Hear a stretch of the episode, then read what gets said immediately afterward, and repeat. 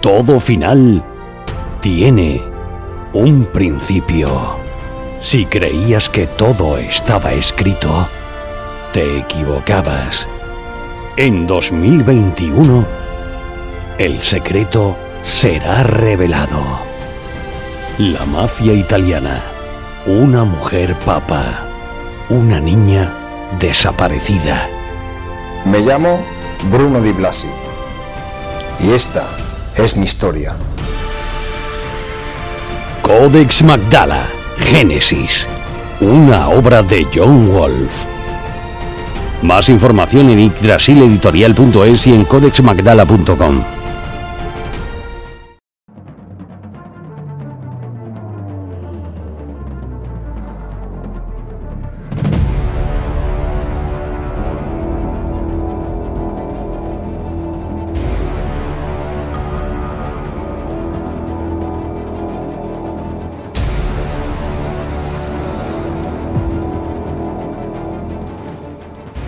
¿Están preparados? Ahora comienza Invicta Historia. Con John Wall.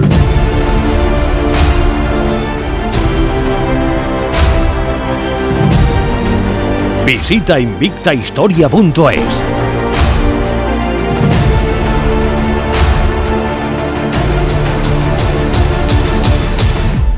Se busca a Pablo Escobar. Recompensa 2.700 millones de pesos. Por cada uno de estos prófugos, la suma de 100 millones de pesos. John Jairo Velázquez, Luis Carlos Aguilar, Otoniel de Jesús González y Brance Muñoz Mosquera. Se garantiza total reserva. Cerca ya del fin de 1993 y tras una larga búsqueda se produjo un enfrentamiento en el cual perdió la vida la figura más buscada dentro de los delincuentes que practican eso que se llama narcotráfico, Pablo Escobar Gaviria. Se había fugado de una manera más que sospechosa de la supuesta cárcel de alta seguridad de Envigado. Fue buscado día y noche por mar, cielo y tierra. Pero en el barrio La América, donde obtener información hoy resulta difícil, fue donde se efectuó el operativo del grupo de búsqueda que ultimó oficialmente a Pablo Escobar Gaviria. Esta es la tumba en la que yacen los restos mortales de Pablo Escobar Gaviria, según la información dada a conocer oficialmente por el gobierno colombiano. Mientras tanto, aquí, en la ciudad de Medellín, ha quedado instaurada una polémica sobre lo que realmente ocurrió. Y de ahí este programa. Y de ahí el invitado que tenemos hoy. Hoy nos va a acompañar Javier Peña, ex agente de la DEA, agregado en Colombia y que fue uno de los cabecillas de ese bloque de búsqueda que durante años estuvo buscando a Pablo Escobar, como decían esos noticieros, por cielo, tierra y mar. Increíble el dispositivo que se montó para capturar a un hombre, como dice el libro de nuestro invitado hoy, junto con Steve Murphy, su compañero, Caza al hombre. Hay muchas dudas. ¿Se suicidó? ¿Lo mató la DEA? ¿Lo mató un policía colombiano? Javier Peña, testigo presencial de todos esos acontecimientos, nos acompaña hoy aquí en el programa. Es increíble el testimonio que nos va a ofrecer. Más cercano a esto, a las investigaciones y al fin de ese periodo negro, negrísimo de la historia de Colombia, ese narcoterrorismo, que yo creo que no lo hay. Estoy deseando hablar con él y seguro que vosotros escucharlo. Bienvenidos a Caza el Hombre en Invista Historia con Javier Peña. Plata o plomo.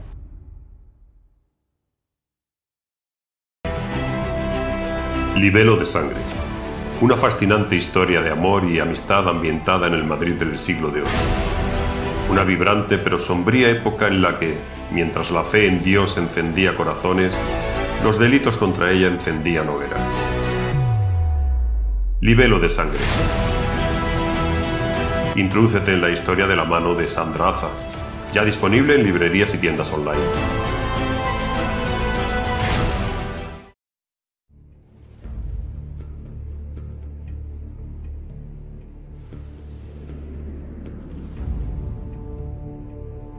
Invicta Historia con John Wolf.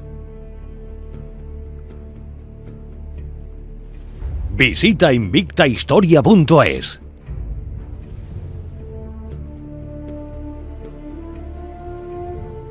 Bueno, pues Javier Peña es agente de la DEA, agregado en Colombia. Bienvenido a Invicta Historia. Gracias por la invitación. Bueno, mm, en primer lugar, en nombre nuestro, del equipo, de todos los oyentes, agradecerle enormemente que esté aquí con nosotros. Javier, eh, vamos a empezar por el principio de todo esto. Eh, ¿Cuál es la situación en Colombia cuando usted llega al país como agregado de la DEA? Sí, yo llegué a Colombia en 1988 y llegando a Bogotá, pues me dijeron, a Javier, te vamos a dar el caso de la investigación de Pablo Escobar. Y yo en ese tiempo, como yo venía de Texas, no sabía mucho de Pablo Escobar, so ya cuando comencé a, realmente a, meterme en la investigación, a saber quién era Pablo Escobar, y también comencé a ir a, teníamos un, grupo en Medellín que estaba, la única uh, uh, era misión era Pablo Escobar. So, comencé a trabajar con un grupo especial y la situación en Colombia en ese tiempo era la violencia estaba fuera de control. La violencia, y estoy hablando los famosos carro bombas, uh, matando políticos, jueces, policías, eh, eso era, era bastante, bastante peligroso la situación. Y, lo que yo todo el tiempo lo que yo temaba más era los carro bombas, porque carro bombas lo estaban poniendo en Bogotá, Medellín, eso era una cosa muy espantosa, muy, ah, muy peligrosa pero eh, es, es, una época en la historia de, pues yo creo que del mundo, pues de Colombia más, pero también del mundo, eh, que como un hombre como Pablo Escobar pudo llegar a ser el número uno narcotraficante del mundo, y, pero llegó al costo de la violencia, de gente inocente que él mató. Claro. Eh, en esos tiempos, eh, según su opinión personal, ¿vale? ¿Qué porcentaje del gobierno colombiano estaba, digamos, a disposición de esos narcotraficantes? Bueno, mira, e, el, porcentaje no te podría decir con números, pero te puedo decir que había bastantes que estaban tomando Ah, dinero de Pablo Escobar, había oficiales y al principio sí teníamos corrupción en la policía también, así había, policía corruptos. El problema que teníamos al principio es que teníamos gente en el famoso bloque de búsqueda y al rato explico eso era que teníamos gente de Medellín trabajando y Pablo Escobar siendo Pablo Escobar con esa mente que él tenía pues él llegaba a los, uh, a, los familiares de estas personas y los amenazaba. Decía, mira, si tu hijo no me dice que van a venir por mí, voy a matar a, tu hijo y voy a matar a ustedes. después ya comenzamos a traer gente que no era de Medellín, pero los políticos, me acuerdo que este, había gente que Pablo le estaba pagando, había, jueces, había corrupción, no te podría decir el porcentaje, pero sí había bastante gente que estaba recibiendo dinero de Pablo Escobar. Eh, ¿Cuál cree que fue ese punto eh, negro, digamos, ese primer, error, eh, ese primer gran error que comete Pablo Escobar? Quizás presentarse a tema político. Bueno, sí, se, Pablo Escobar quería ser presidente de Colombia, todos lo sabemos, y él, fue, llegó a ser lo que llamaban suplente, como un asistente del Congreso, este, y después se dieron cuenta y lo sacaron. Pero este, él, sí quería ser eh, presidente de, Colombia. Eh, y, yo, yo todo el tiempo me acuerdo cuando comenzamos en la búsqueda, todo el tiempo había que yo en la mañana decía, ¿qué es lo que hizo Pablo Escobar ahora? ¿Qué, hizo? ¿Me entiendes? Algo que nadie vio y, no, no creíamos. Ah, fueron muchas cosas que llegó al tema, pero lo que sí, yo, sé que es claro en mi mente, fue cuando mataron a Luis Carlos Galán, que él estaba corriendo para presidente de Colombia y él no quería a Pablo Escobar. Pablo Escobar, acuérdense también que mucho de esto, esta guerra comenzó por la extradición. Él no quería ser extraditado a Estados Unidos. En Colombia era contra la constitución de extraditar sus colombianos, ¿verdad? So, lo que vimos era que había fiscales, primero yo me acuerdo, este, Rodrigo Lara Bonilla, un fiscal que de Colombia, esto fue antes de mí, pero él comenzó a, a decir a la gente, vamos a traer extradición y qué pasa dos sicarios en una moto, en motocicleta, lo mataron. Imagínense al, fiscal general de la nación, hubo uh, Luis Carlos uh, Hoyos también, que Pablo mató, pero el gran, la gran final fue cuando este señor Luis Carlos Galana estaba corriendo para presidente de Colombia. Y la plataforma de él era, si yo soy presidente, yo voy a traer voy a traer la extradición. Pablo Escobar lo odiaba a Luis Carlos Galán. Luis Carlos Galán estaba ganando. El rating de él era como 85% que iba a ser presidente. Iba a ser el otro, eh, iba a ser el siguiente presidente de Colombia cuando un viernes en la noche, y, nunca se me olvida, en 1989, si estoy en noviembre yo creo, este, un viernes en la noche, yo estoy cenando en un restaurante y viene la muchacha y dice, acaban de matar a Luis Carlos Galán. Y dijo, todos se tienen que ir, hay ley seca, olvídense de la cuenta. Salimos y afuera nunca se olvida el, escenario, era, era policías, era ejército ah, montando retenes, gente llorando, eh, llego a la casa y ya miro las noticias, mataron a Luis Carlos Galán y era el, enemigo de Pablo Escobar e iba a ser el presidente de Colombia. Y en esa noche, nunca se olvida, el presidente que ya el, el, term, el, término iba, ya iba a acabar, ¿verdad? Era un señor que se llamaba Luis, ah, digo, Virgilio Barco Vargas y eh, este señor un héroe. Anyway, lo que hace él, él dice, ¿sabes qué? No podemos extraditar por la constitución, a mí no me importa. Dijo, voy a extraditar a cualquier extraditable que podamos hallar. Y nunca se olvide eso, agarramos ese en dos, tres meses pudimos coger, era allanamiento sobre Gacha, sobre Pablo Escobar. Gacha era un socio de Pablo Escobar, José Gonzalo Rodríguez Gacha. Este, todos saben la historia de Gacha, él lo mataron en el 89. Pero era una cosa donde estábamos extraditando, nunca se me olvida el primero que nosotros ayudamos a capturar, le decían Mono Abello, José Rafael Abello Silva, era piloto. Este, eso intensificó la guerra de Pablo Escobar y ese es cuando ya vimos eh, también el avión, el famoso avión de Avianca, una, ah, la aerolínea comercial de Bogotá, de Colombia, muy famoso aerolínea, y había un vuelo de Bogotá a Cali, y Pablo Escobar creía, después de que matan a Galán, el que es, el que es presidente ahora es César Gaviria. Pablo Escobar creía que César Gaviria iba a tomar ese vuelo, iba a irse comercial para Cali. So, organizaron una bomba, este, los sicarios de Pablo Escobar, y la metieron al avión y en ese tiempo los aeropuertos estaban débiles, no, no, no es como ahorita, ah, pudieron meter la bomba y lo que hicieron es que uno de los sicarios uh, favoritos de, de, Pablo Escobar le dijo a otro sicario, mira, dijo, todo lo que tienes que hacer, te vamos a dar una, una maletín. Dijo, este maletín es una grabadora.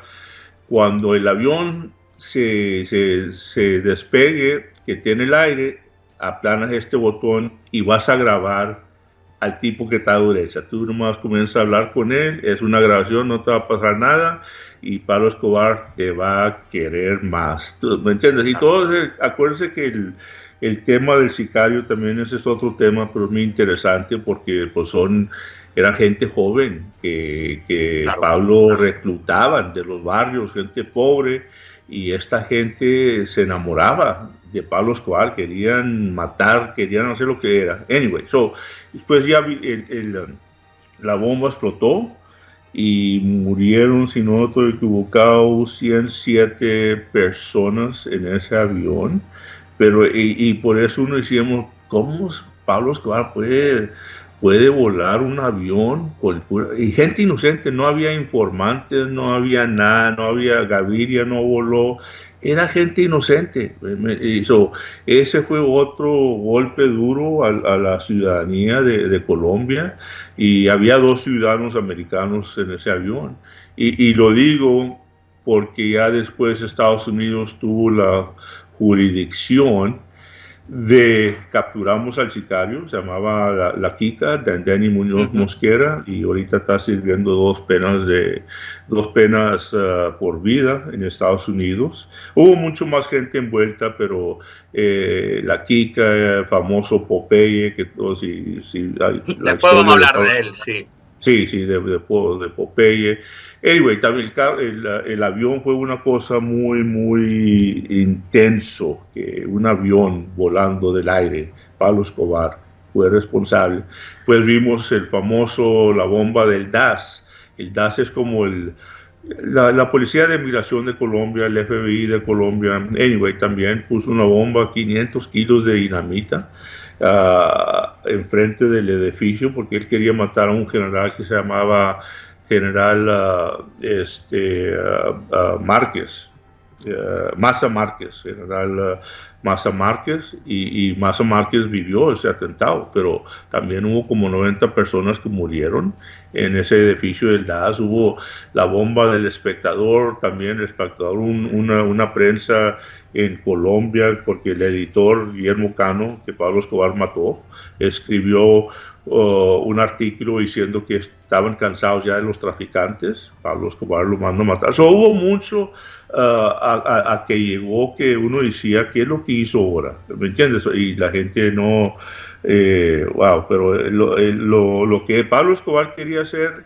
es matar lo más, la más gente que él podía para convencer al gobierno que le dieran por su lado. ¿Me entiendes? Y al rato explicamos eso.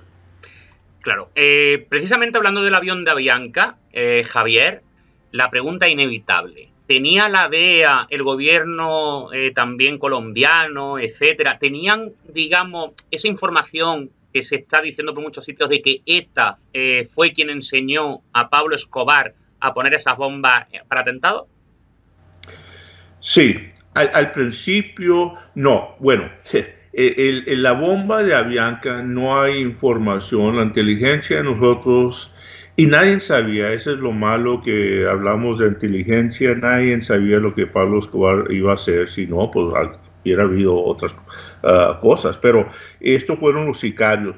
Pero yo me acuerdo al, principio, yo me acuerdo en 1988, eh, los, el grupo terrorista ETA ah, eh, vinieron a Medellín y había mucha información que ellos enseñaron a los sicarios de Pablo Escobar cómo poner, eh, cómo hacer el carro bomba.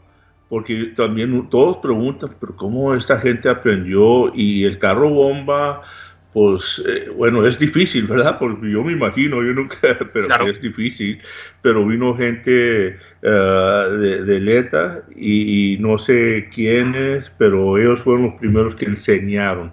Pero el avión de Avianca no tenemos nada de información que había, toda la información que era gente de Medellín, de Pablo. Eh, ¿Qué pasa por la cabeza de Javier Peña cuando Escobar, eh, digamos, entrega, por así llamarlo, pero se encierra en la catedral, eh, porque eso de cárcel más bien era un, un resort, ¿no? Sí, eso también tengo claro, claro en mi mente, porque yo me acuerdo, yo estaba en Medina en ese tiempo, y como le dije, yo estaba asignado eh, al bloque de búsqueda y, el rol, el rollo de nosotros era intercambiar información, inteligencia con la policía. Y, no sé quién fue el de la idea, pero cuando me dijeron, Javier, vas a estar con la policía, este, fue algo excelente porque ahí estaba yo para poder intercambiar, porque acuérdense que Pablo Escobar había mucha gente en, en, en, Miami, en Nueva York, en Europa, so yo podía mandar la información eh, lo más pronto que, que, la teníamos. Este, so, cuando Pablo Escobar comenzó también los famosos carro bombas, pues la gente también, y lo tengo que decir porque era una, esto era una cosa muy espantosa, muy peligrosa. Uh, yo oí varios, varios, el, el, el, sonido de una bomba es muy, muy claro en mi mente. Y después ya miraba el humo que subía y otro carro bombas. O esto estaba pasando diariamente. La gente de Colombia estaba cansada todos estábamos cansados de, las muertes y de, gente inocente. Y acuérdense cuando dije que, que eso le, le, estaba ayudando a Pablo Escobar para negociar. So, so, si tomas en cuenta los carro bombas, los policías que estaban matando, la gente inocente que andaban en un restaurante y murieron, la gente de Avianca, la gente del DAS. So, Pablo Escobar le habla al gobierno de Colombia y les dice, el gobierno de Colombia, me voy a entregar. El gobierno estaba, oh, exacto, estaba, estaba, gracias señor Escobar, gracias, digo, pero bueno, ahorita, pero yo tengo condiciones. Ah, no, pues quieran, señor Escobar. Digo, bueno, yo me voy a entregar, pero yo me voy a entregar a la, a la prisión que yo voy a hacer. Dijo, y usted, Colombia, no, no tienes que pagar ningún centavo, yo la voy a pagar yo voy a traer a mis sicarios que me protegen, voy a, este, yo voy a ocupar los guardias de la prisión y yo les voy a pagar su salario, no se mortifiquen. Y después dijo, y nadie, nadie puede venir a visitarme a mi cárcel. wow. El gobierno aceptó eso y a mí nunca se me olvida cuando yo oí de esto que lo que iba a pasar, porque mi mente pues Claro que estoy pensando yo, y la gente que mató, mis amigos, mató muchos amigos míos en Colombia, para los Escobar, la gente inocente que no tenía nada que ver, ¿va a haber justicia en esto? Nada. Yo sabía bien que, y pues cuando dijo, nadie puede venir a visitarme, pues ya todos, ¿quién iba a saber qué iba a tener ahí? No sabíamos lo que iba a tener, y, y nunca se me olvida ese día que se entregó hasta, bueno, yo, yo, soy, yo soy católico, y yo me acuerdo que la iglesia católica vino un padre, García Herreros, y, había un programa en Colombia que se llamaba El Minuto de Dios. Mucha gente se acuerda de ese programa en Colombia y eh, este padre, bueno, era se hizo amigo de Pablo, pero y también y lo digo no porque lo digo porque pues todos sabemos el rollo de la, de la iglesia católica estaba veces decían que you Pablo Escobar no era mala persona, ¿me entiendes? Es lo que, bueno, ya es donde ya voy a dejar ese tema, pero nunca se olvida, vino el padre, los sicarios se montaron en el helicóptero y el, helicóptero subió y, realmente lo que yo pensé es, Pablo Escobar ganó y nosotros perdimos. Y nosotros, el gobierno de Colombia, Estados Unidos, todos perdimos y Pablo Escobar ganó. Claro. Mira, nos preguntaba un oyente, eh, cuando supo que íbamos a entrevistarle, nos dijo, pregunta qué de realidad y qué de ficción hay en la serie Narcos y si es cierto que él, eh, como dice esa serie, pues colaboró, digamos, con el bloque de búsqueda, pero con el tema de Cali y Moncada. Ok, ¿quién colaboró? Eh, pues, dice que en la serie se menciona de que usted, digamos, pasa información para intentar ah. localizar a Pablo, a Moncada, a Cali, etcétera. ¿Si eso es real o es ficción? Bueno, decir primero, todos sabemos que cuando hay una serie que es basada en historia real, ¿verdad? Puede ser un poquito, puede ser bastante, mira, la, serie de, Narcos es, muy divertida, es interesante y hay mucha verdad, sí hay mucha verdad, pero también hay una palabra que yo, yo no sabía, pero se llama Artistic License, uh, licencia, artística, ¿verdad? Bueno, eh, déjeme explicar, lo que pasó es que en el bloque de búsqueda había un informante que se llamaba Don Berna, y él es verdad. Eh, y, cuando mires la serie en Netflix Don Berna, el actor, es casi igualito. Es como si estás viendo a Don Berna en la persona real. Don Berna estaba, estaba ahí en el bloque de búsqueda. Yo nunca se olvida cuando hablé con el coronel Martínez. Dije, coronel, este tipo, digo, mira, está asignado eh, del gobierno de Colombia. El fiscal general se llamaba Gustavo de Grey, le dio permiso para que le ayudara al bloque de búsqueda. Nosotros, yo sospechaba, pero no sabía, pero don Berna era el enlace de Cali, porque don Berna la historia es, eh, wow, interesante porque cuando Pablo Escobar mata a sus dos amigos, Moncada y Gallano, y eso sí es verdad, estos eran amigos de Pablo desde infancia y eran los que le estaban moviendo la droga cuando Pablo Escobar estaba encerrado y para, en, la prisión. Y, para ¿Eh? que la gente lo sepa, los mata precisamente en la catedral. En la catedral, y eso es verdad. Pablo mata a sus dos mejores amigos porque creía que le estaban robando y realmente no le estaban robando. Pablo Escobar, los sicarios, había muchos celos contra Moncada y Galeano. Pablo, y a mí me dijeron que Pablo mató uno él, mismo, del coraje ese que tenía Pablo Escobar, lo mató y los sicarios mataron a otro. Eso realmente los dio la información para decirle al gobierno de Colombia, mira, este tipo está fuera de control, esto es lo que está haciendo y ese es cuando hicieron de moverlo y cuando se escapó eh, esa noche. Pero llegando bien a, Don Berna, Don Berna no estaba eh, con los jefes. Don Berna era el jefe de seguridad de Gallano y Moncada, ¿ok? So, cuando lo matan, ya pues Don Berna lo asignan a que ayude al bloque.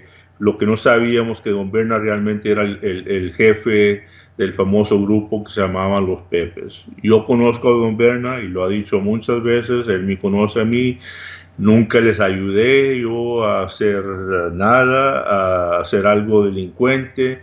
don Berna daba información al bloque, eh, como le digo, y hay veces, y lo ha dicho muchas veces, que Don Berna a veces los protegía. A mí, a mi socio Steve Murphy, Ah, porque teníamos un número de 800 que hablaba gente y querían hablar con los de la DEA, ¿por qué? Por, el dinero, ¿verdad? So, hay veces que la policía no los podía cubrir, Don Verde mandaba gente para que no, no, tú sabes, que no iba a ser una, un asesinato ah, de nosotros. Pero lo de Cali sí es cierto.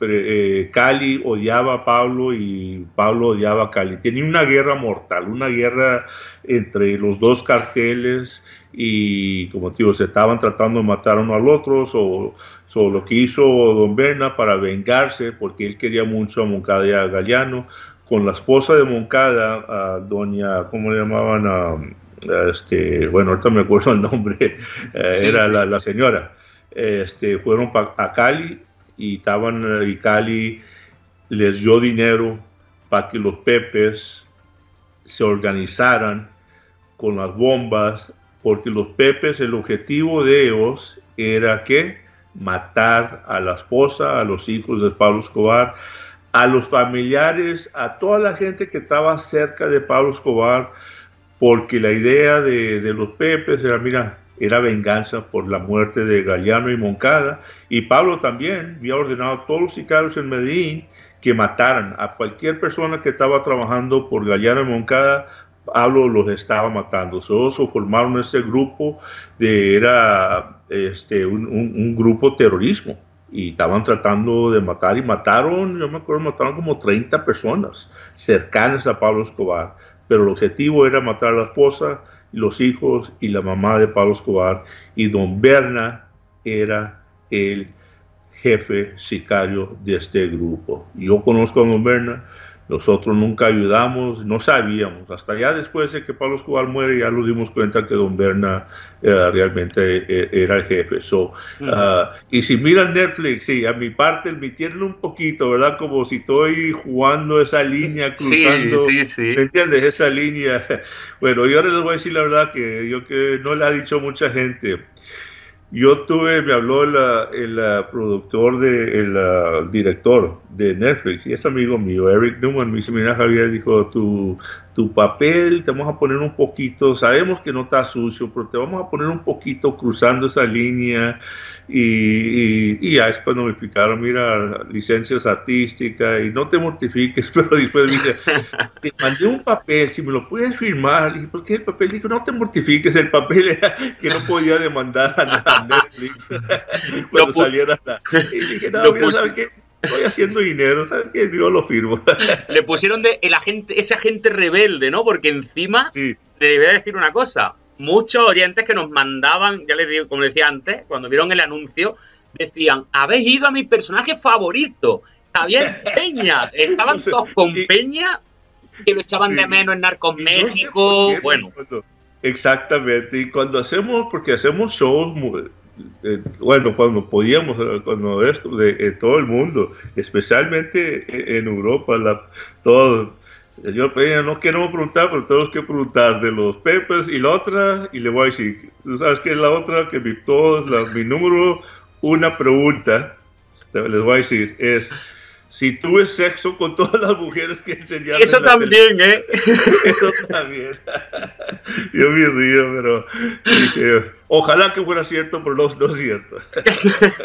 no dejó, no dejó títere con, con cabeza no, Sí, eso, es una cosa sí, muy, muy curiosa. Em, en algún momento, Javier, existió, digamos, una orden de que si que habría la posibilidad de coger a Escobar vivo se agarrara o era muerto sí o sí?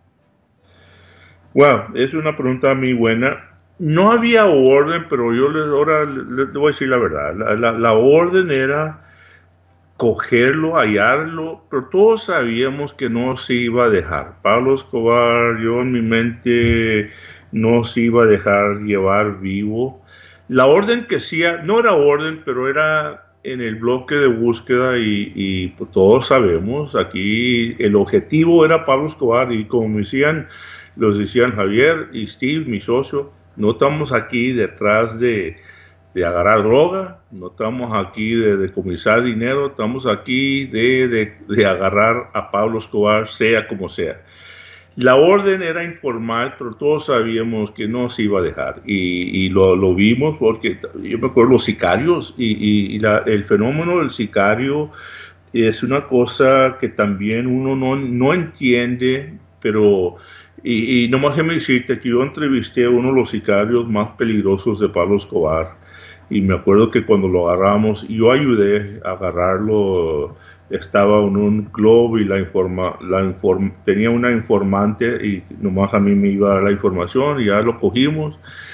Y el, muchacho tenía 15 años, 15 años. Y pues me dice, señor Peña, dijo, mira, dijo, yo estoy aquí para morir por Pablo Escobar y voy a matar a cualquier zona por Pablo Escobar. Yo la vida mía se la debo a Pablo Escobar porque él sacó a mi mamá de la pobreza, de la de no teníamos casa, comida, él nos hizo una casita, le dio dinero a mi mamá, yo le debo mi vida y la de mi familia a mi a Pablo Escobar, por eso dijo, mira hijo, yo tengo 15 años, dijo, yo para los 22, 23 años voy a estar muerto, pero voy a estar orgulloso morir por Pablo Escobar. Y pues ya me contó después, dijo, eh, de los policías, dijo, mira, dijo, yo ya llevo 10 policías muertos. dije, ¿qué? Dijo, sí, yo ya he matado 10 policías porque hay una recompensa de 100 dólares. Tú te imaginas, no sé ahorita en cuánto, pero 100 dólares no es nada por una vida humana en ese tiempo, en 1988. Y él me comentó que ya llevaba 10 policías muertos y, como si nada, dijo, me voy, les pego un tiro detrás de la cabeza, ya los, jefes míos saben cuántos maté y me dan dinero por cada cuerpo que ha matado. eso era la vida de, esos sicarios y como él, había como 500 sicarios en Medellín que estaban listos para tomar el lugar de un sicario muerto o para entrar a, trabajar por Pablo Escobar. una, es una cosa que no, bueno, ahorita vemos cómo está la vida, pero hay gente que se va a suicidar por, sus, por los jefes, ¿verdad? Eh, este, pero Pablo Escobar, y lo nunca se olvida, dijo, mira, dijo, él viene y iba y había una iglesia católica, no sabíamos dónde era, no sabíamos qué era iglesia, le, le llamaban la terraza y todo el tiempo oíamos por radio, mira, hay una reunión en la terraza, ¿dónde es la terraza? Nadie sabía. Y ya después, ya me di cuenta, ya después de todo que mataron a Pablo Escobar, la terraza era una iglesia que estaba en un barrio en Medellín, unos barrios pobres, y tenía una terraza. Y Pablo Escobar iba y, y, los, y me hicieron, los, los abrazaba, les daba besos, les daba dinero. ¿Me entiendes? Ese carisma que tenía Pablo Escobar. Uh, Pablo Escobar te mataba en un minuto, pero tenía también ese, ese don de un carisma. Corazón, con lo suyo. Sí, Sí, exactamente, y los abrazaba y había miles de personas ahí, de gente joven que quería entrar a trabajar por uh, Pablo Escobar. es una cosa muy interesante, eh, la vida de un sicario. Al igual que los narcos eh, no tienen reparos ni escrúpulos para hacer lo que sea por, por cumplir su objetivo, como decíamos antes, el avión de Avianca, etcétera, ¿no? Sí. ¿Cree que hay que jugar a las mismas cartas de ellos para poder solucionar el problema?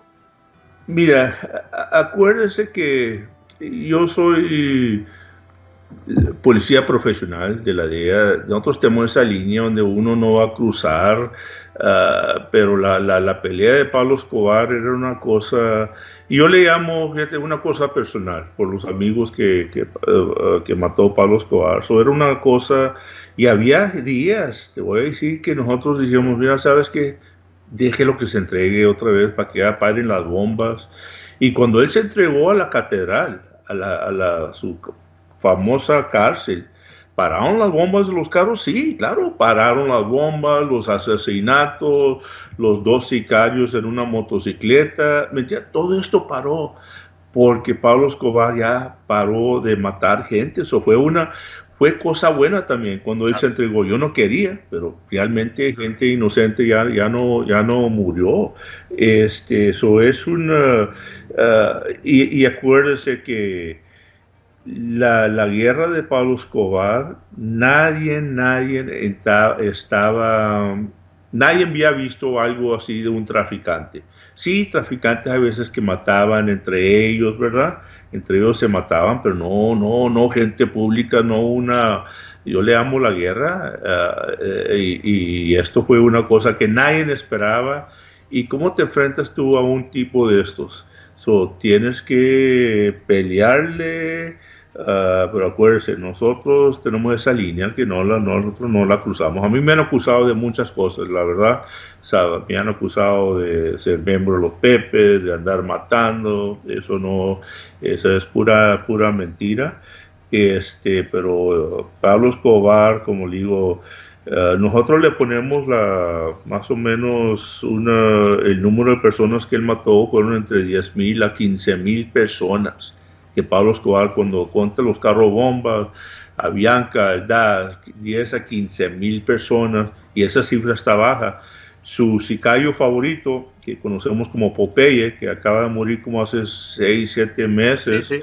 Era, estuvo en la cárcel con Pablo, salió y él dice en sus charlas públicas que Pablo Escobar mató como 50 mil personas. So, eh, pues es una guerra que mi ni violenta que nadie, nadie estaba uh, esperando esto de, de, Pablo Escobar. Precisamente le íbamos a preguntar de, de Popeye, de sí. cuando usted eh, ha visto, porque creo que lo ha visto todo el mundo, esas declaraciones que hacía con esa sangre fría, mi patrón, mi Dios, que le faltaba rezarle un Padre Nuestro y demás. ¿Qué siente Javier Peña cuando es conocedor de primera mano de las atrocidades de, de, Pablo Escobar y ve a una persona como Popeye hablar tan tranquilamente hasta de que ha, ha, ejecutado bebés. Sí, a mí no me gusta para nada y nosotros, bueno, ha habido documentaciones que hemos hecho y todo el tiempo los han querido que hablemos con Popeye, nunca lo haremos. Yo nunca, bueno, ya está muerto, pero yo nunca y le dije, no, ni me pregunten otra vez, yo no voy a hablar con Popeye. Popeye, sangre fría, y lo dice él públicamente. Toda la gente, él dice que mató que 300 personas y, eh, como, como si nada. y que mandó ejecutar a otras 3.000 y fuera del país que no iba a mencionar porque no había prescrito y lo podían extraditar. E, exactamente, eso. E, esos otros sicarios que no, e, es sangre fría, yo como le digo, han querido que nosotros hablemos con él, no, y han querido que hablemos con la familia de Pablo Escobar, yo no voy a hablar con, ¿me entiendes? Yo no, no quiero estar en la misma eh, eh, eh, en una etapa ahí cuando llegue Popeye, la familia de Pablo Escobar, no, yo no, no, no, no quiero hablar con ellos, este, y no le echo la culpa a la familia, la familia, pues cada quien, nadie escoge a su familia, ¿verdad?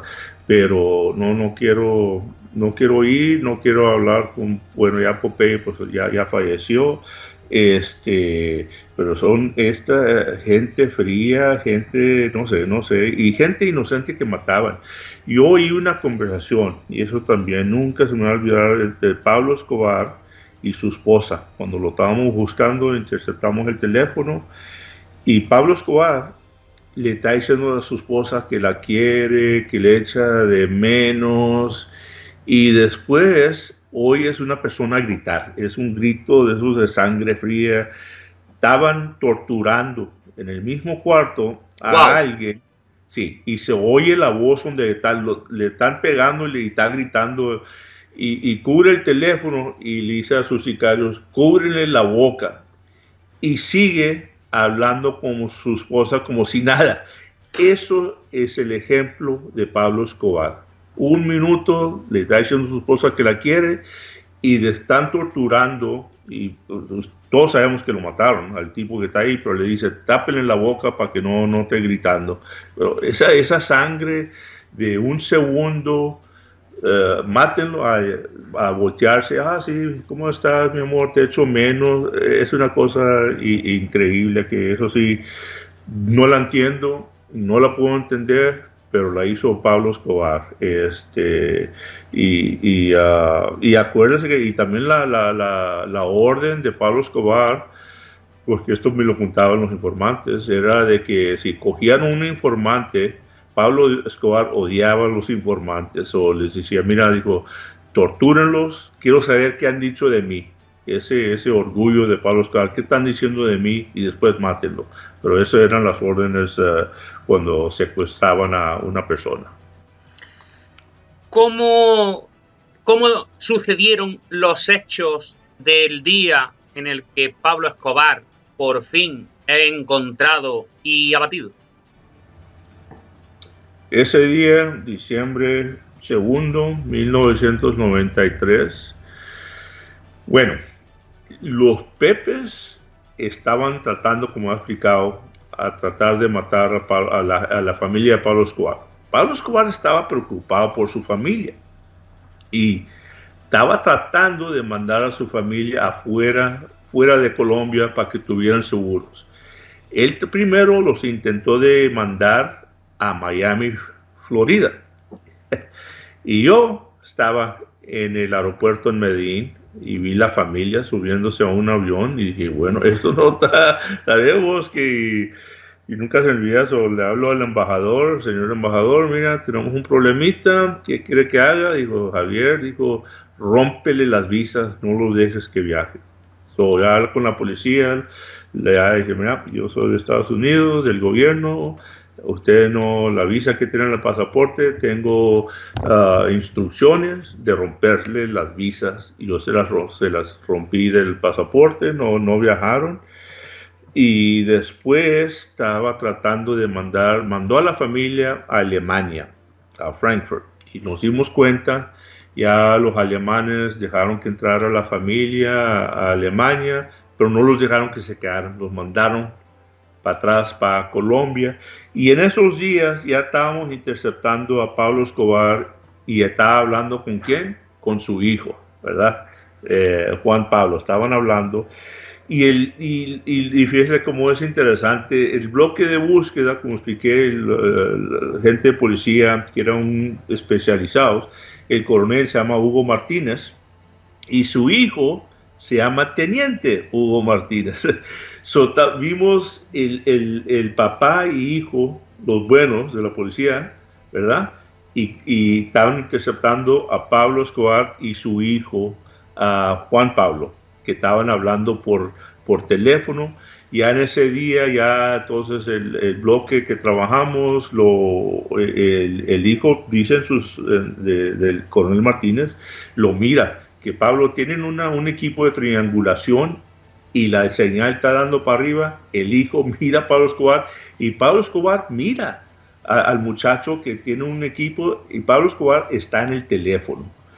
Y ya la seña da que ya lo identifica, mira, ahí está Pablo Escobar, su hijo le habla a su papá y su papá, el coronel Martínez, dice, mira, bloqueen, no, voy a mandar al bloque. y estos muchachos, eran como 10 muchachos, eh, no, no aceptaron esa orden, se metieron y Pablo Escobar tenía un sicario nomás, un tipo que le llamaban Limón. Él se enfrentó con, con el bloque de búsqueda, matan al sicario. Y Pablo Escobar ya sabe que vienen y trató de escaparse y trae, trae hasta dos armas, trae dos armas.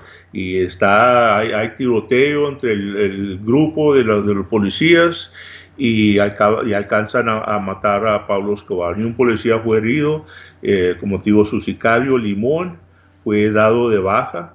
Y, también nunca me había, nunca habíamos visto a Pablo Escobar con un sicario, pero esto ya fue para el último, porque ya el enlace se, le estaba cerrando, su, su gente ya, ya no estaba con Pablo, muchos ya, ya habíamos matado los sicarios, arrestado, so ya había quedado casi sin nada, pero Pablo Escobar fue dado de muerte eh, por el bloque de búsqueda de la policía y, y, en esto voy a decir que los héroes es la Policía Nacional de Colombia y nadie más. Ellos fueron los que uh, le dieron de baja a Pablo Escobar y tomaron su país de la violencia de Pablo Escobar la Policía Nacional de Colombia. Precisamente eh, hace unos años, que porque esa era la otra pregunta, hace unos años se sumó el cuerpo de Escobar y su hijo se apresuró, eh, Juan Pablo, a hacer unas declaraciones de que unos forenses habían visto el cráneo y que por la situación de la bala había sido un suicidio, que su padre eh, siempre había dicho que antes de que lo cogieran prefería una tumba en Colombia que una cárcel en Estados Unidos. Sí, exactamente nosotros no creemos esa teoría. Mi socio Steve Murphy estaba ahí, yo no estaba ahí uh, ese día. Estaba ahí, pero el embajador me mandó a hablar con un uh, otro informante, famoso informante, se llama Navegante. So, yo no estuve ahí ese día, pero Steve Murphy, mi socio, estuvo ahí, él examinó y no se suicidió. Pablo Escobar fue dado de baja por los miembros de la policía este, y uh, no, no era suicidio. Em, la siguiente pregunta tiene también que ver con Juan Pablo. Eh, él dice eh, que, bueno, eh, y tiene que ver con lo que hablábamos de que Cali quería acabar con toda la familia, mujer, hijos, mamá. Ellos siempre han dicho que no les queda nada, que lo de las caletas y todo esto, pues que son leyendas, porque ellos entregaron todo a Cali, propiedades, dinero, etcétera, y que hoy en día, pues viven, digamos, de su trabajo. Pero sin embargo, claro, eh, desde 2018 eh, en Argentina le están intentando imputar por tema de asociación con otros traficantes, es decir, que realmente que entregaron todo o que algo quedó por ahí. Mira, todos sabemos que Pablo Escobar no iba a dejar a su familia sin nada. Sabemos que él escondió, tenían algo. Y acuérdense, ¿por qué lo estaba tratando de mandar a Alemania, verdad? Mandar a Estados Unidos para mí, Pablo Escobar les dejó algo. Sí, están diciendo, yo sé que están en Argentina y yo sé que ha habido investigaciones sobre la familia de lavado de dinero, no, no estoy muy enterado, pero ah, los, sí, sí, es cierto, Cali se robó mucho, los Pepes también se robaron lo que ellos también ah, podían de Pablo Escobar, el, público, si había caletas. Y ahorita las caletas, los famosos, la, la palabra de la caleta, ¿verdad? Es una palabra muy interesante, donde escondían dinero, droga. ya no hay.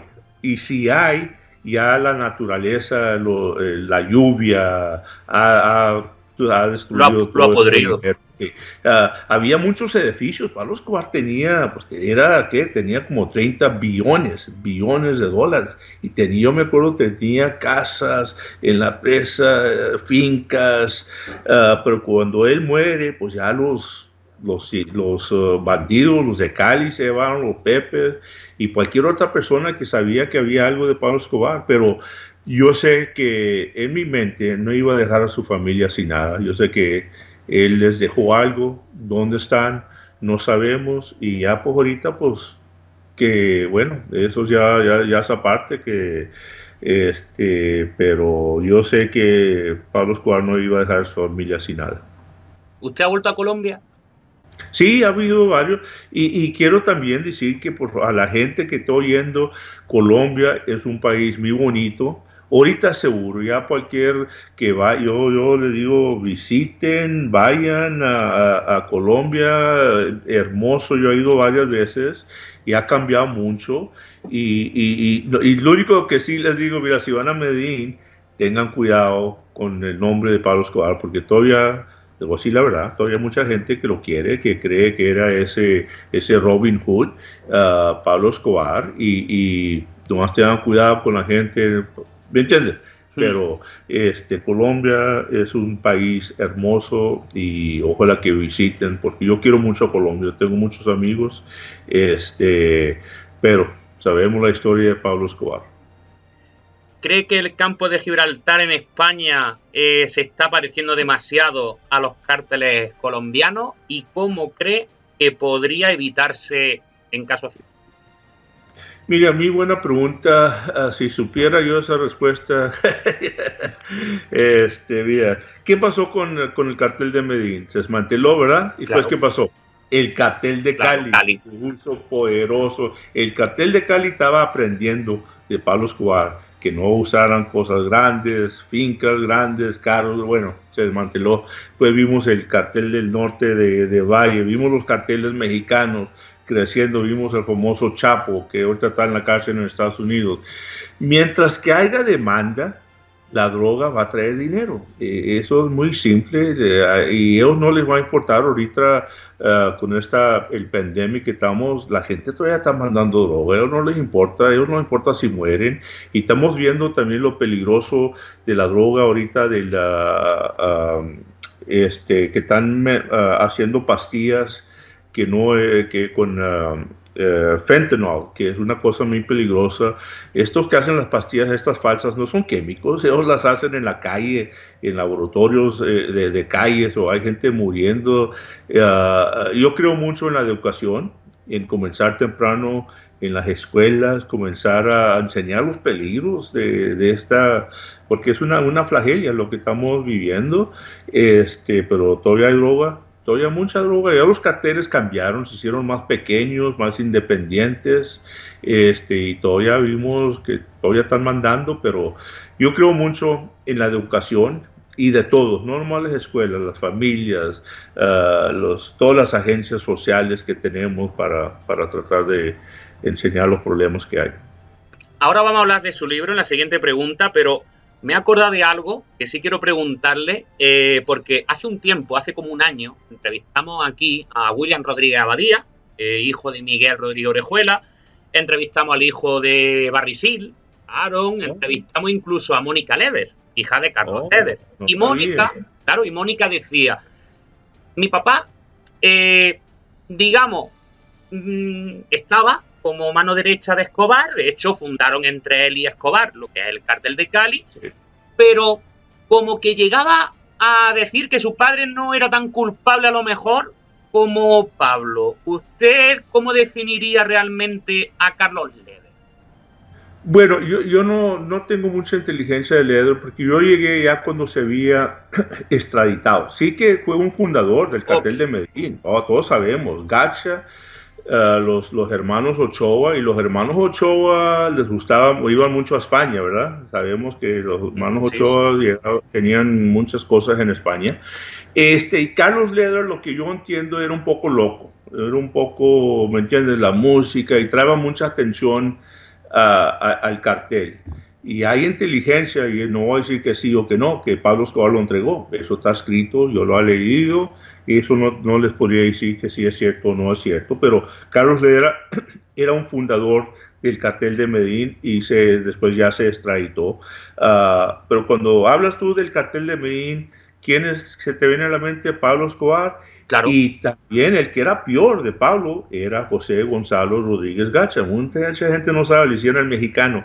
Y Gacha era más rico que Pablo, porque Gacha tenía las esmeraldas, eh, tenía el control de las esmeraldas en Colombia, y Gacha era más sangre fría, y a mí me hicieron historias que en veces Pablo lo tenía que detener a Gacha de matar gente. Gacha era, ah, mátenlo, mándenlo a matar. Y, y vimos el ejemplo de, del ejemplo de Berry Seal, ¿verdad? Que lo mandaron a matar porque era informante de Estados Unidos. Uh, hay cosas que... Barry Seal es que trabajaba para la CIA, trabajaba para, para, para la DEA, trabajaba para los traficantes de armas de Nicaragua, para Escobar, para los mexicanos. Es que ese hombre tenía aquí la palabra muerto. Muerto. Sí, yo sé, yo, yo sé, yo estoy muy interesado en ver y sí, porque sí, era informante la DEA, de la CIA, de todos.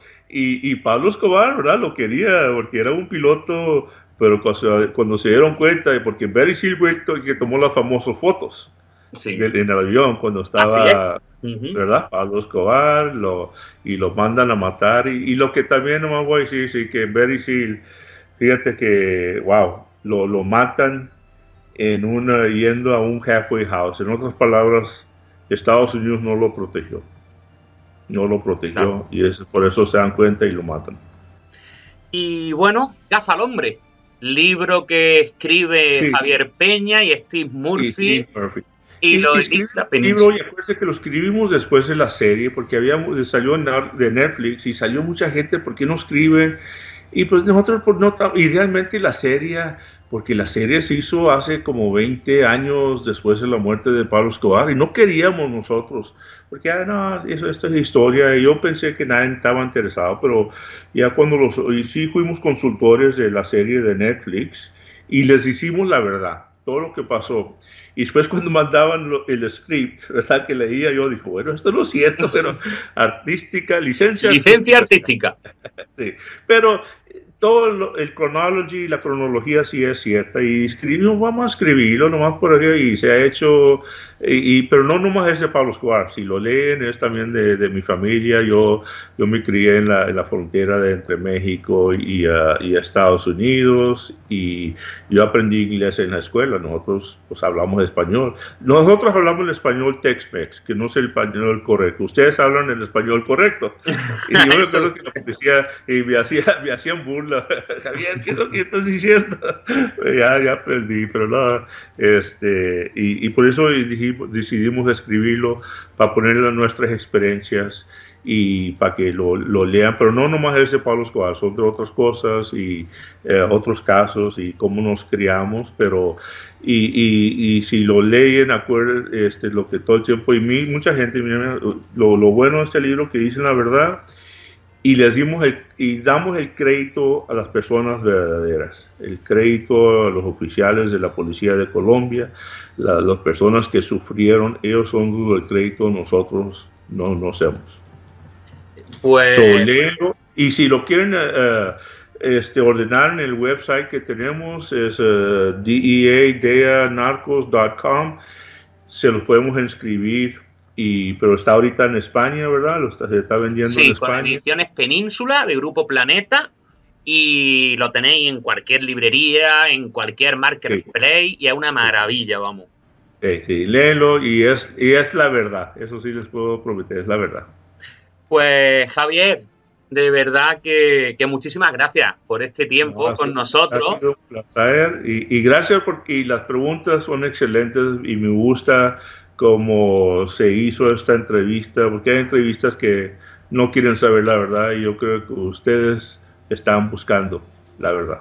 Pues muchísimas gracias y qué mejor que buscarla con alguien tan amable y tan interesante como usted, Javier, para lo que necesite. Cualquier cosa, estamos aquí para servirles y gracias por esta entrevista. Ok.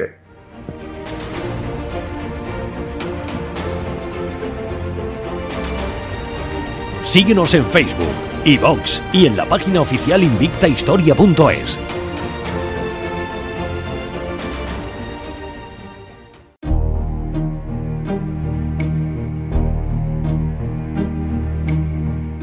Vaya pedazo de entrevista hoy. Para mí, sinceramente, creo que es una de las mejores que han pasado por Invicta por, por ese testimonio, ¿no? Y por lo que significó para, no solo para Colombia, sino creo que incluso para Latinoamérica, para Estados Unidos, etcétera, la muerte de Pablo Escobar. E irremediablemente se me viene una reflexión que viene acorde a esa pregunta que yo le he hecho sobre si, mm, digamos, existía eh, la posibilidad de cogerlo vivo, cogerlo, o era muerto sí o sí, ¿no? Daos cuenta de una cosa. Si lo hubieran atrapado vivo, es una reflexión mía, ¿no? Eh, si lo hubieran atrapado vivo, lo hubieran trasladado y extraditado a Estados Unidos, pues a lo mejor el resto de cárteles, como luego sucedió, ¿no? Eh, Cali, etcétera, que se quería hacer con el poder y podrían verse amenazados también con extradición. También los propios, digamos, seguidores, como, decía Javier, ¿no? Seguidores ciegos que, que lo seguían como a un dios, em, hubieran a lo mejor proseguido con esa serie de atentados, esa serie de asesinatos, con tal de que volvieran a traer a Escobar a una cárcel colombiana. Y en una cárcel colombiana, pues ya se vio qué es lo que hizo, lo que le dio la gana. Y luego viene el este de, de matarlo. Corres el riesgo de convertirlo en mártir. Hoy en día en Medellín tiene estampitas tiene fotos colgadas de las casas con Pablo Escobar. Vamos, existen los maradonianos, los cristianos y están los cobarianos. ¿No? Como eso me lo he inventado. Pero fijaos que qué situación tan difícil para el gobierno. ¿Lo matamos y lo hacemos mártir? ¿O lo mandamos a Estados Unidos y no sabemos lo que pasará? Qué complicado, ¿verdad? Esperemos que nunca aquí en España tengamos que vivir algo parecido. Gracias, Ediciones Península, gracias, Javier, por esa cercanía y nos vemos la semana que viene, aquí, en Invista Historia. Hasta pronto. Síguenos en Facebook, iVox y en la página oficial invictahistoria.es.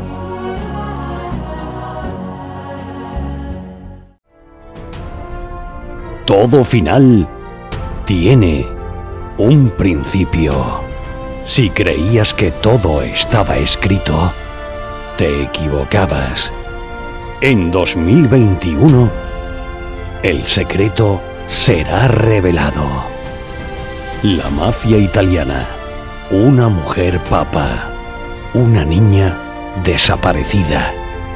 Me llamo Bruno Di Blasi y esta es mi historia. Codex Magdala, Génesis, una obra de John Wolf. Más información en yggdrasileditorial.es y en codexmagdala.com.